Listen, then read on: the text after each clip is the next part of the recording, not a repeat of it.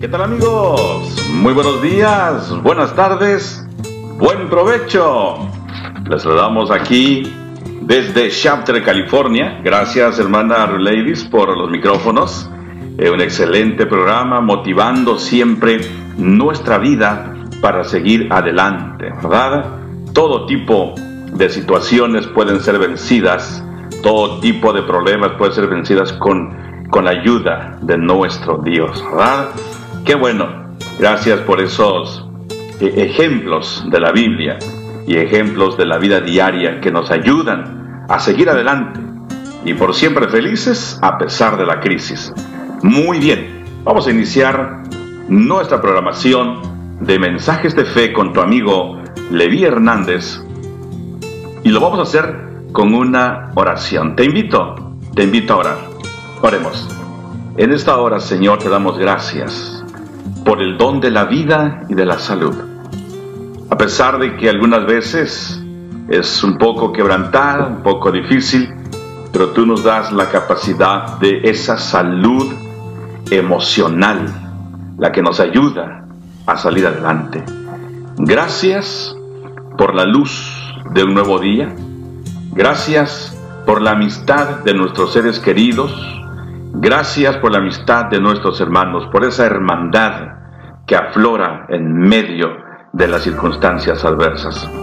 Te ruego que puedas asistir a cada uno de tus hijos e hijas que están pasando problemas serios, problemas de salud, problemas económicos, problemas de familia entre esposos, entre hijos y padres, de vecinos. Los ponemos en tus manos, Señor. Pero también ponemos en tus manos ante tu altar a aquellos y aquellas que están agradecidos contigo, porque tú les has dado la oportunidad de recibir un título, de graduarse en esa temporada de graduaciones y de todo aquello de promociones y de oportunidades. Hay alegría, algarabía eh, dentro de los corazones de las personas. Rogamos, Señor, que también lo aceptes como un olor grato ante tu altar. Gracias por tantas bendiciones que gozamos de ti. Lo agradecemos, pidiéndote también que nos ayudes y nos dirijas en esta hora de mensajes de fe. Que cada palabra que aquí sea dicha provenga de, de ti, desde el cielo. Rogamos que tu Santo Espíritu pueda guiarnos. Y mensajes de fe pueda traernos mensajes de esperanza. Pues lo rogamos en el dulce nombre de Jesús. Amén. Amén. Vamos a escuchar un canto con nuestro amigo eh, Felipe Garibo, seguramente ya lo has escuchado un par de veces, una vez, dos veces, diez, no importa. Este canto hace alusión a la vida de José. Puedes quitarle el nombre a él y ponerle el tuyo. Quizás tu situación sea muy diferente a la de él. A lo mejor tu situación es más difícil, más complicada. No sé. No pude encontrar aún, todavía sigo revisando la vida de José. Y todavía no puedo encontrar donde diga que José estuvo enfermo y estuvo postrado por muchos días. Tu situación es de enfermedad, tu situación es eh, familiar, no sé. Recuerda que José nos da mensajes de fe y de esperanza. Y este himno, este himno refleja que en medio de la dificultad, en medio de los problemas o las situaciones adversas a nuestra vida, allí está Cristo Jesús. Esa luz es Jesús. No pierdas, no pierdas la fe, mi querido, mi querida hermana. Vamos a escuchar el canto y cantamos todos juntos, con la voz y con el entendimiento. Cantamos y regresamos.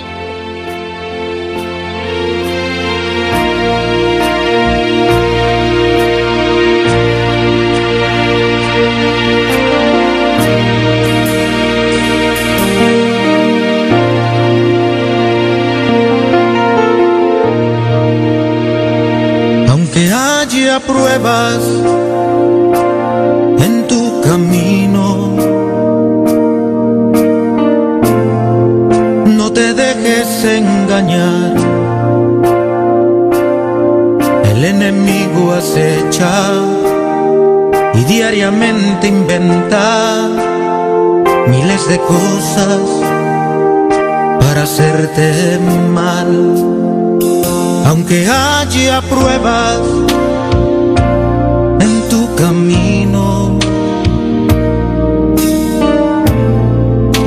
Señor te guiará. Dale tu mano ahora pues al final de todo Él te sostendrá.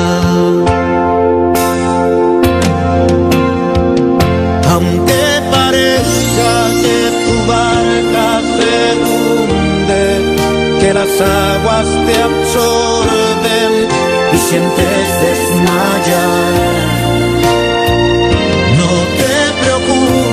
que al final de ese túnel una luz de esperanza aguardándote está.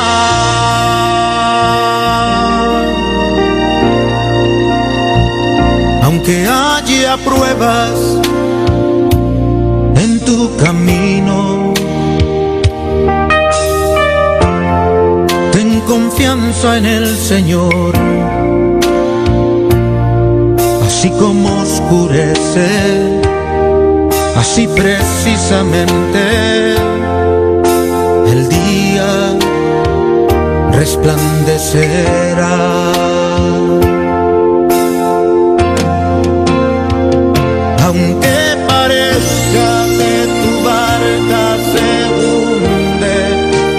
Las aguas te absorben y sientes desmayar. Que al final de ese túnel una luz de esperanza aguardándote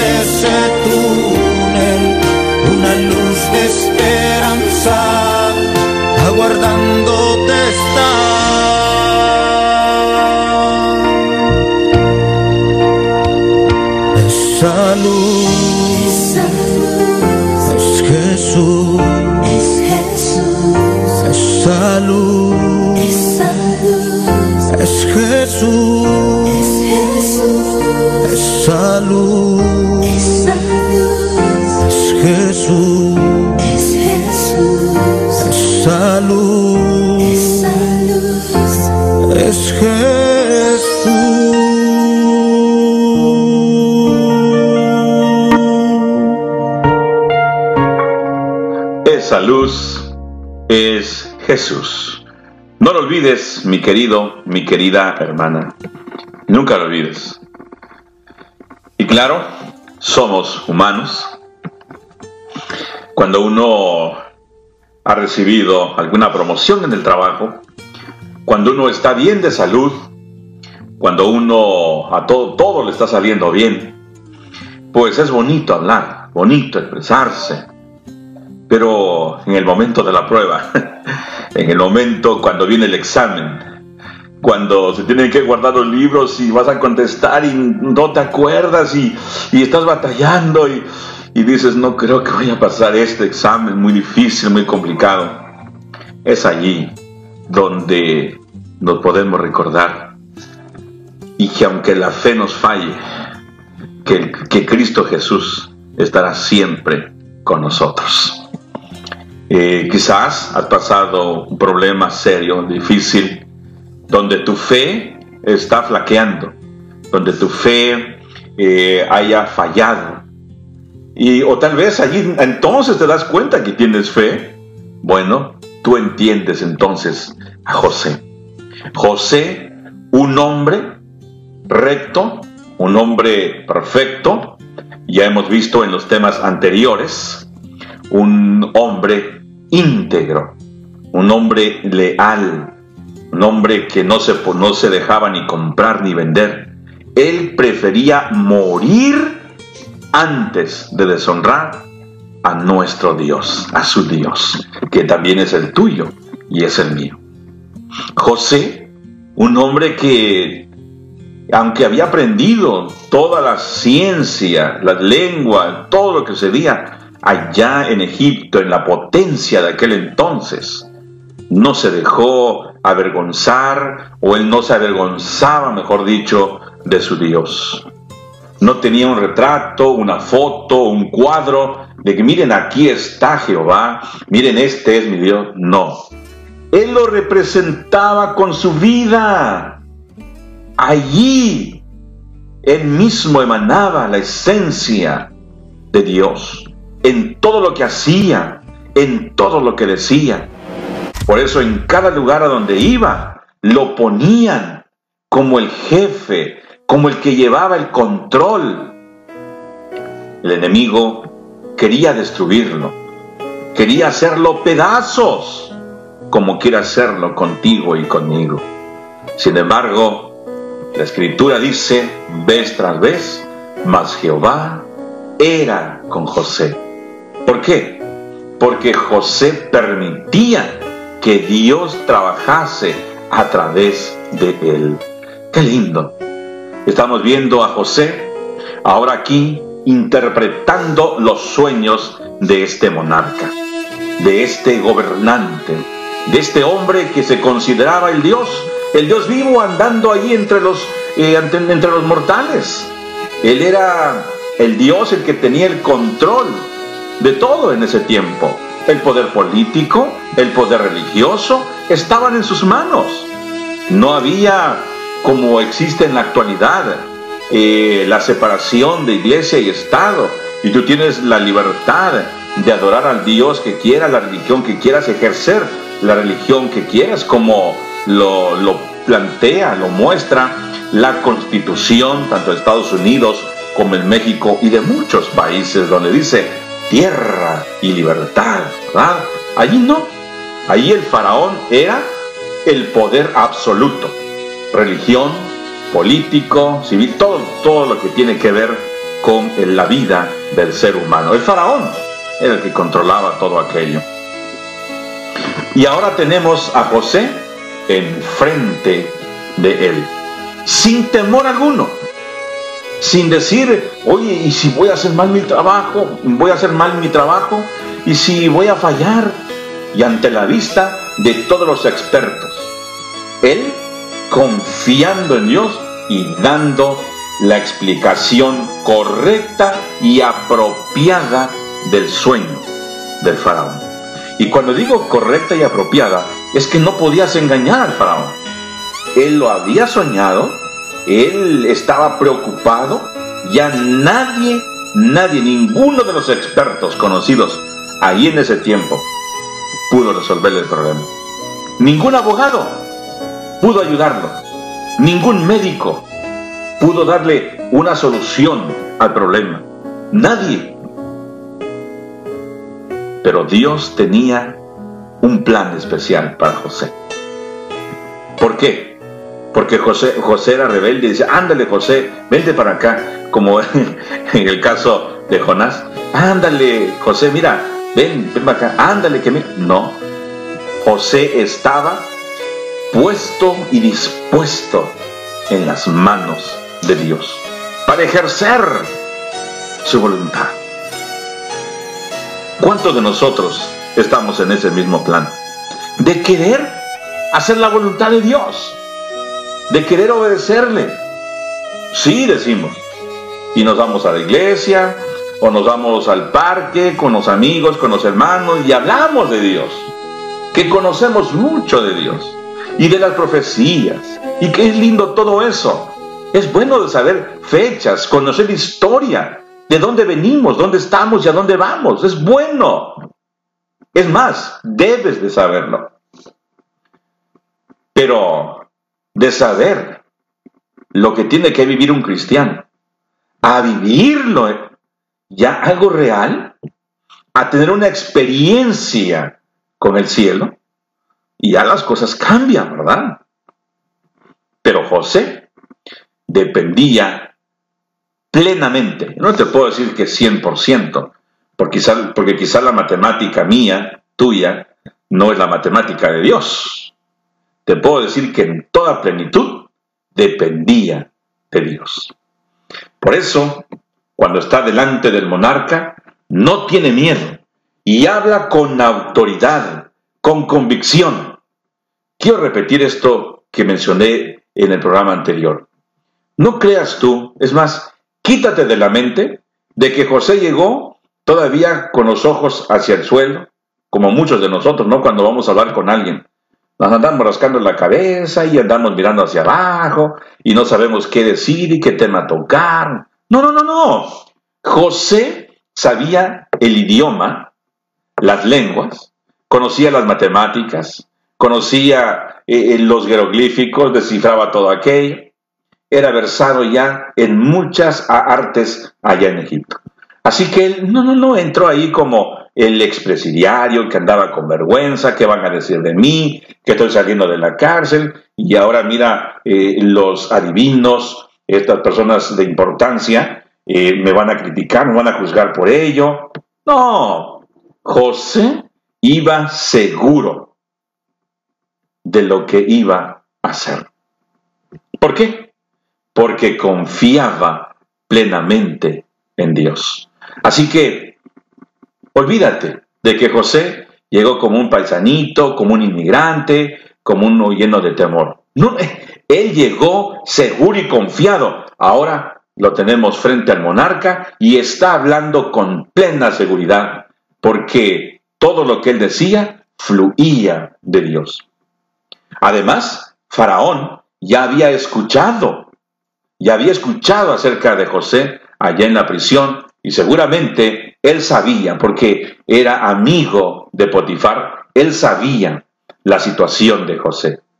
Seguramente muchas veces eh, Potifar le, platicó al faraón, estoy arrepentido porque puse a José allí en la prisión.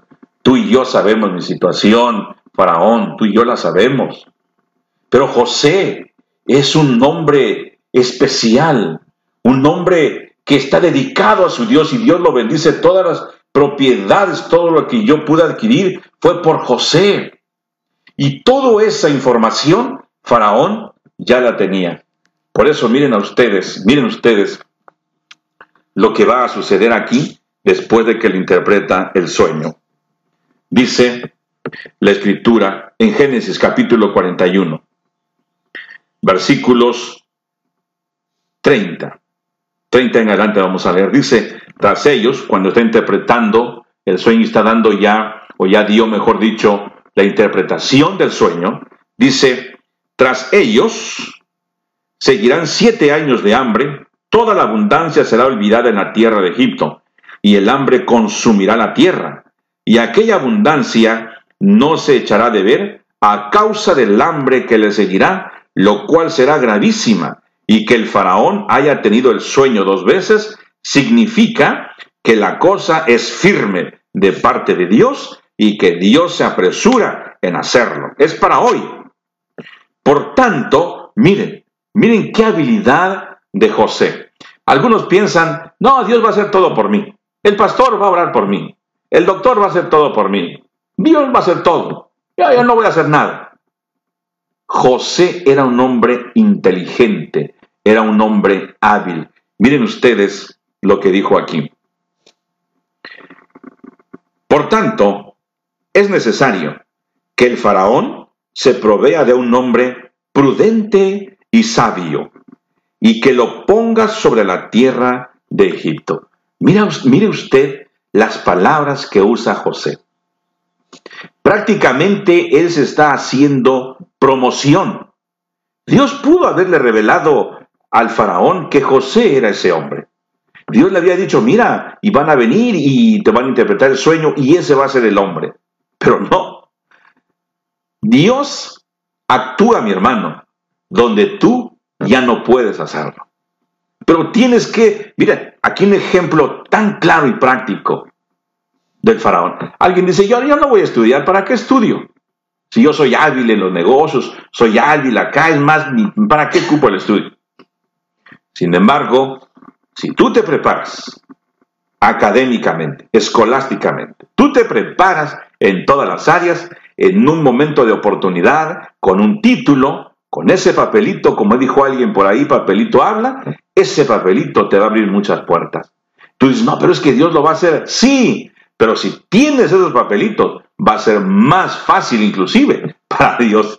Por eso, José, con todas las habilidades que tenía y que el faraón las conoce, él dice, por tanto, es necesario, esto lo tenemos que hacer, lo tienes que hacer, que te busques, que te proveas de un varón prudente y sabio. Hmm. Muchas veces creemos que somos sabios, pero somos imprudentes a más no poder. Decimos una cosa por otra, hacemos otra cosa por una cosa por otra, etcétera, etcétera.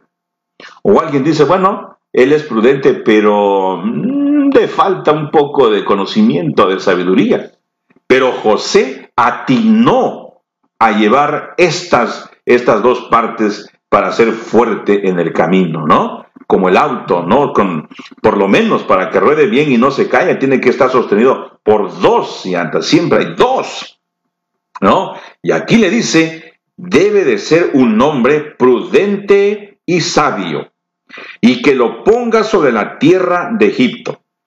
Continúa diciendo la escritura, haga esto el faraón, ponga gobernadores sobre el país que recojan la quinta parte de las cosechas de Egipto en los siete años de abundancia. ¡Wow!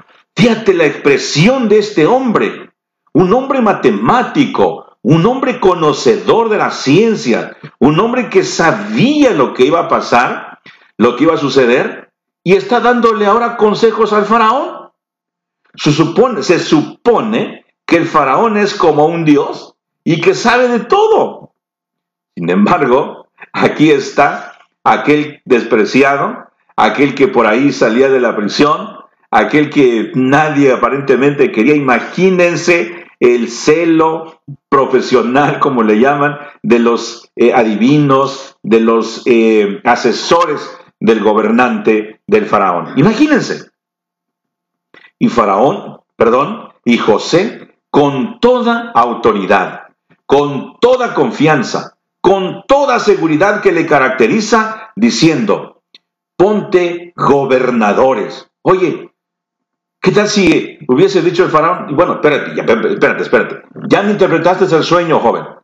Yo sé, eh, fuiste consagrado ya aquí a la élite, está bien, eh, ya, pero solamente déjame consultar con mis, con mis sabios, déjame a ver qué me eh, sugieren mis consejeros, permíteme. Pero no, este faraón está ahí seguramente sentado ahí en la silla importante, la silla del poder, y José hablándole con toda confianza, con toda seguridad, pero ya dentro de lo que está diciendo, está dando órdenes implícitas y explícitas. Fíjate la, capacidad del conocimiento de José. No se estaba rascando la cabeza y ahora qué le digo y qué va a hacer de mí ahora. ¿Y para dónde, a dónde me van a mandar? No tengo casa, no tengo... ¿Y quién me espera? No tengo, como dijo alguien por ahí, ni un perro que me ladre. Ya, ya le adiviné o le interpreté el sueño, mejor dicho, le interpreté el sueño al faraón. ¿Ahora qué va a pasar de mí? A lo mejor le van a ahorcar. ¿Qué va a pasar de mí? No, señores y señoras, este hombre, este enviado de Dios, este dignatario del cielo, representante de las cortes celestiales allá en Egipto, hablando y dando órdenes al gobernante y a todos los que estaban escuchando ahí. Y miren ustedes, dando órdenes a detalle, la quinta parte de todo. Fíjate, Y esto es muy importante para los que han estudiado, los que han estudiado contabilidad y los que saben de negocios. Esto tiene que ver mucho con lo que tienes y debes de estar ahorrando. Fíjate, y en un caso extremo, ¿cuánto se tenía que hacer para almacenar lo que se tenía que cosechar? Interesantemente, que José, haga usted de cuenta, mi querido hermano, mi querida hermana, que José había sido ya avisado por el cielo todo lo que le tenía que decir al gobernante, al faraón.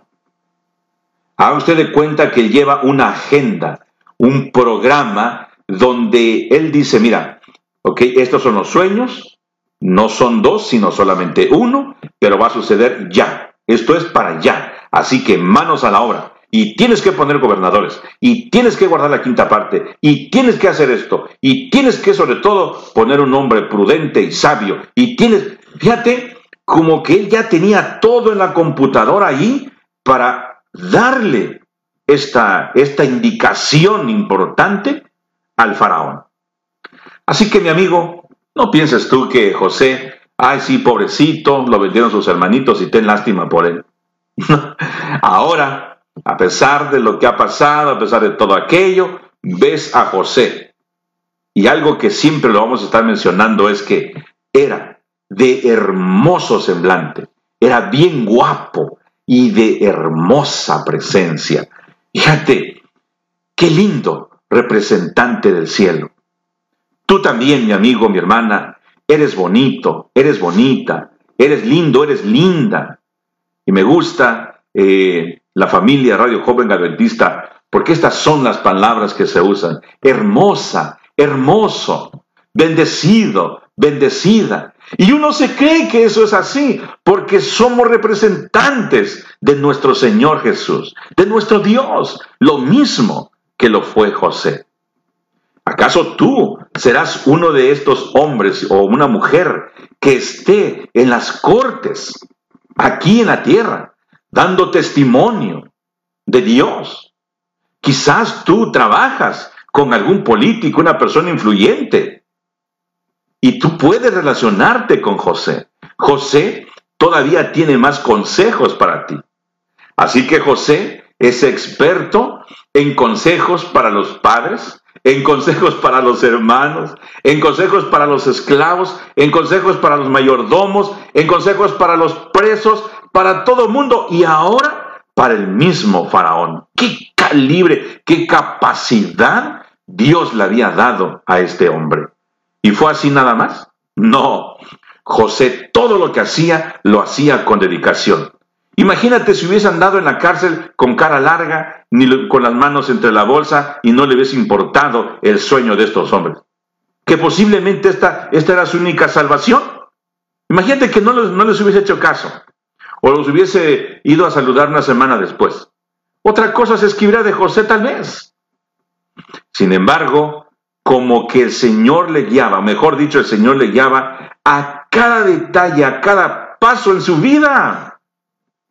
Por eso usted lo mira de la prisión a la corte, hablando y ahora miren, enfrente del faraón, sin temor a equivocarse, porque confiaba plenamente en Jehová, en ese Dios que tienes tú y tengo yo, en nuestro Dios, aquel que merece la honra y la gloria, aquel que creó el cielo y la tierra, aquel que nos hizo y no nosotros a nosotros mismos.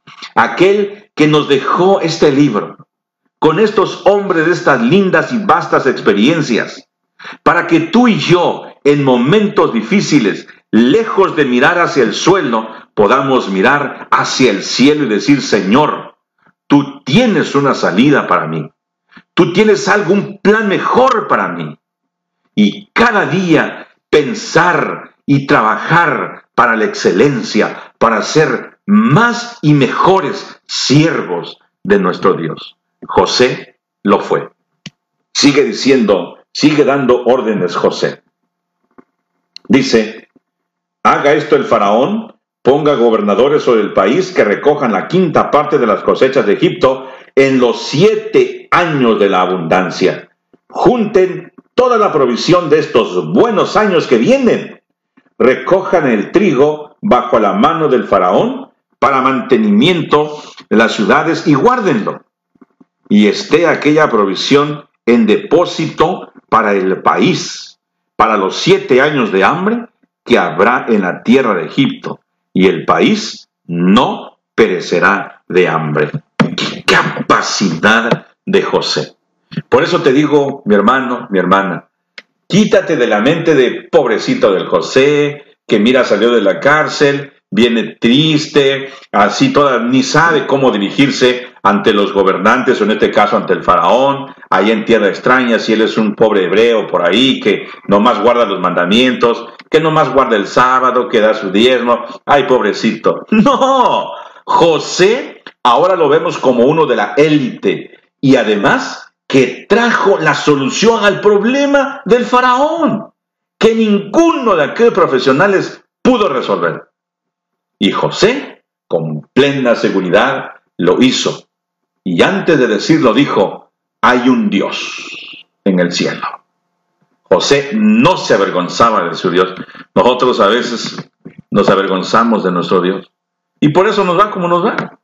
Imagínate que pusiéramos en alto el nombre de nuestro Dios. ¿Él lo merece? ¿Él lo, necesita? No.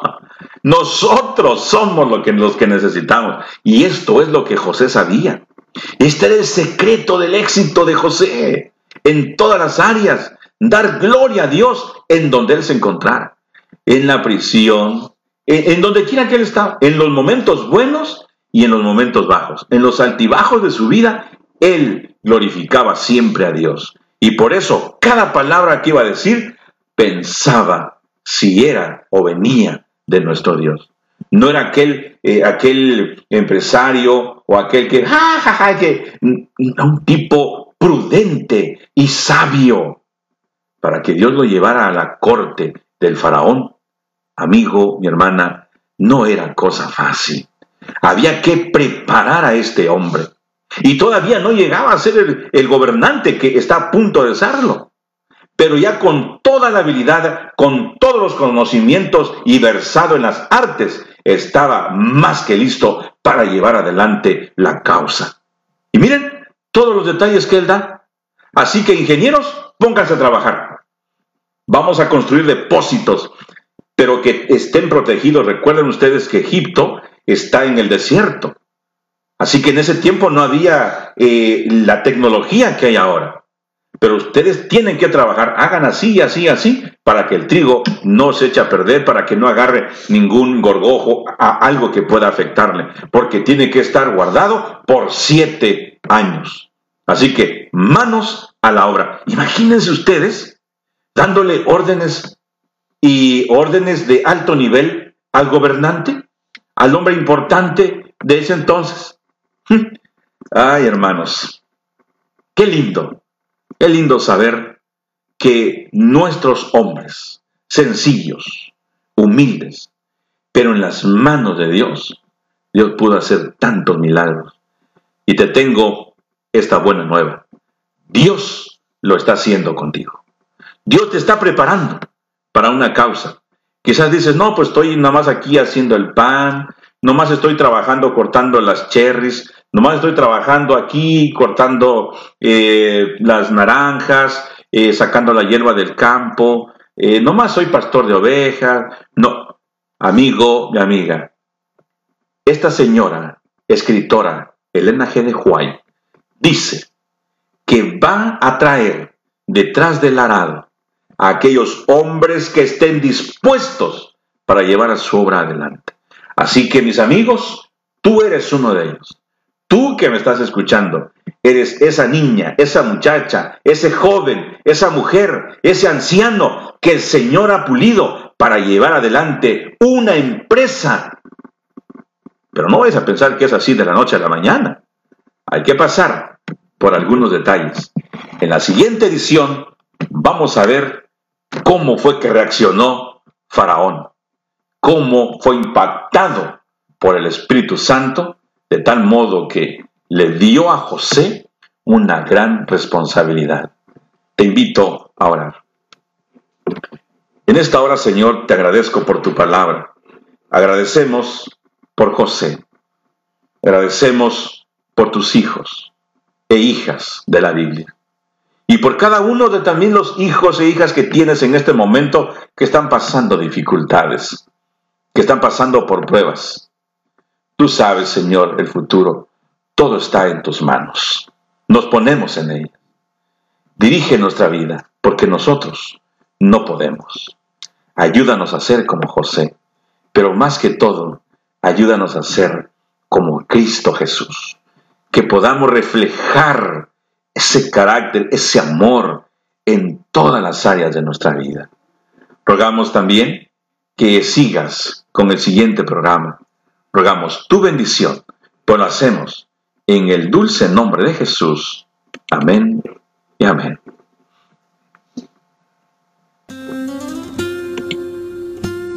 Mi querido amigo, mi querida hermana, no despegues, no te despegues de la sintonía.